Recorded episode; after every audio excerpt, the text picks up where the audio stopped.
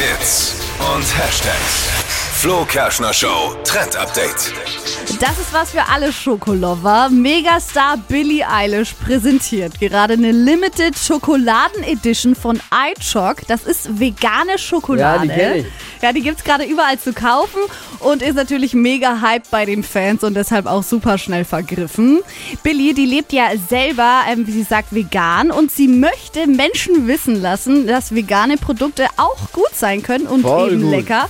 Und sie sagt, iChock ist absolut eines davon, ihr Favorite.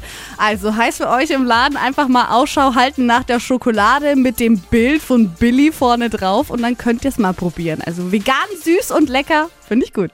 Weil ich gleich mal gucken, ob das bei meinem äh, Dealer auch rumliegt.